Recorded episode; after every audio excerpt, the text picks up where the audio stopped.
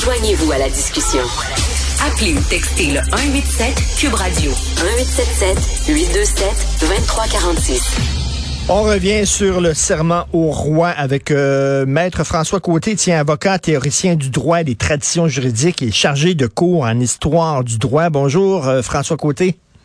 Bonjour, M. Martineau. Bon, alors là, est-ce qu'on a le droit de siéger même si on ne prête pas serment au droit? Ça a l'air qu'il y a une chicane chez les constitutionnalistes là-dessus. La question en elle-même est difficile à formuler. Vous demandez, est-ce qu'on a le droit de Mhm. siéger? Or, à ce stade-ci, on est à un niveau où la politique, le droit, la constitution même de l'État est en jeu. Et est-ce qu'on a le droit de siéger? Ça devient, ça devient une question de factum politique. Si on regarde quel est l'encadrement juridique derrière le serment, ultimement, ce serment d'allégeance est consacré à l'article, en fait, à l'annexe de la loi constitutionnelle de 1867 et il fait véhicule de cet article 128. Donc, il y a une disposition constitutionnelle qui dit, euh, qui date du 19e siècle, et c'était normal à l'époque, euh, ce que ça l'est toujours aujourd'hui, ça c'est autre chose, mais bon, euh, qui disait que on ne peut siéger que si on a prêté serment. Or, le problème est le suivant. Il n'y a aucune conséquence qui est prévue en cas où un député refuserait de prêter serment. Et on doit mettre ça en parallèle avec un autre principe parlementaire qui a tout, au- tout autant, voire plus de force même que la loi constitutionnelle de 1867, voulant que le Parlement est souverain. Et en ce qui concerne les activités parlementaires à l'intérieur même de l'Assemblée nationale, il y a le privilège parlementaire, faisant que aucune autorité extérieure, pas même les tribunaux, ne peuvent venir dire à l'Assemblée nationale et à ses députés comment ils doivent se comporter, ce qu'ils ont Ah le droit oui. de faire, bref, tout ce qui se passe à l'intérieur de l'Assemblée nationale. Donc, la question de que se passera-t-il si Paul Saint-Pierre Plamondon refuse, reste sur ses positions et refuse de prêter serment, c'est mon opinion juridique que la décision ultime de qu'est-ce qui va se passer va être dans les mains des députés de l'Assemblée nationale. Et Hmm. ici, on est dans, à toute fin pratique, en terra incognita. Il n'y a pas de précédents qui ont été établis. Il y a, si on peut regarder euh, plus lointain dans l'histoire de l'Empire britannique, par exemple, on remarquera que euh, au début du siècle dernier, il y avait des Irlandais qui refusaient de prêter serment à la couronne britannique euh, en Irlande du Nord et ils n'étaient pas admis à Westminster. Sauf que, encore une fois, ça, c'était le vote des députés qui avait permis ça. Et là, maintenant, on se, trouve dans une situation où Paul Saint-Pierre Plamondon fait un J'aime pas tellement l'expression coup de poker, mais Mm, c'est, mm, c'est un, mm. c'est, c'est- il- y a un gros jeu politique en ce moment qui, qui a lieu avec, d'une part, bon, plus ou moins un retrait euh, par la force des choses, François Legault, d'autre part, Paul Saint-Pierre Plamondon qui veut faire un coup d'éclat, et en troisième part, passivement, le constitutionnalisme canadien. Et ici, vers quoi on se dirige? Paul Saint-Pierre Plamondon, en toute vraisemblance, j'ai aucune raison de douter de, de, de, sa parole et de sa motivation, ne va pas prêter serment vendredi qui vient. L'Assemblée nationale a déjà, euh, pour des raisons qui lui appartiennent, refusé une motion particulière qu'il en aurait dispensée, préférant délai avec ça plus tard. Euh, tactiquement, c'est de bonne guerre, mais sur le fond, ça ne nous avance pas.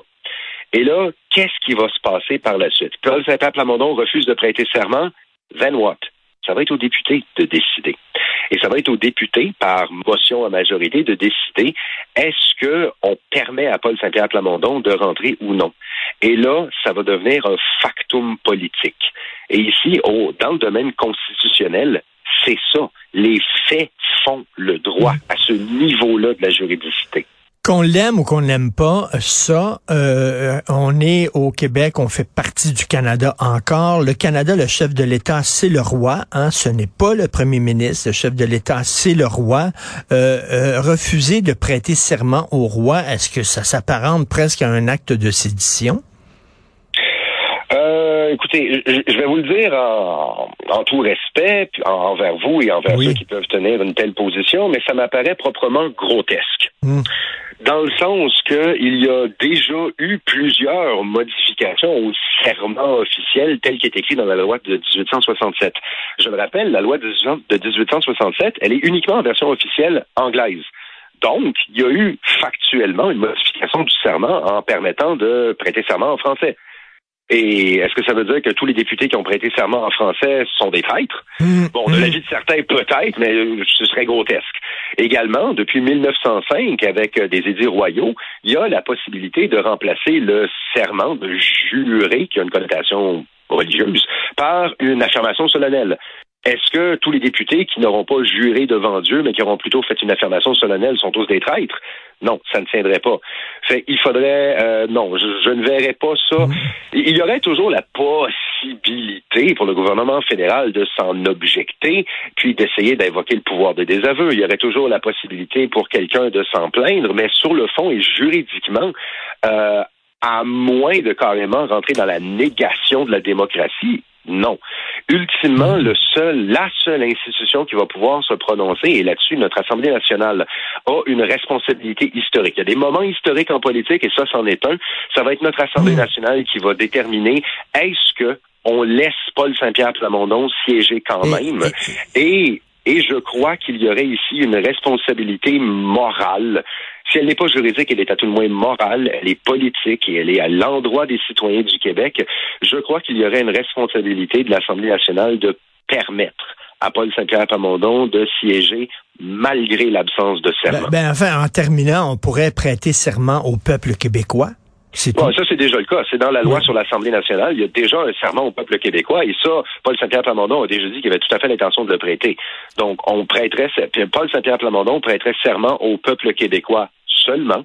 Et dans la mesure où l'Assemblée nationale, ce que je souhaite, lui permettrait de rester en place, on créerait un précédent qui pourrait, qui pourrait influencer l'avenir. Ce qui serait, d'après moi, dans une bonne direction. Alors ici, on a, on a un député, Paul Saint-Pierre Plamondon, qui, au nom du Parti québécois, s'apprête à faire un coup d'éclat et l'histoire regarde.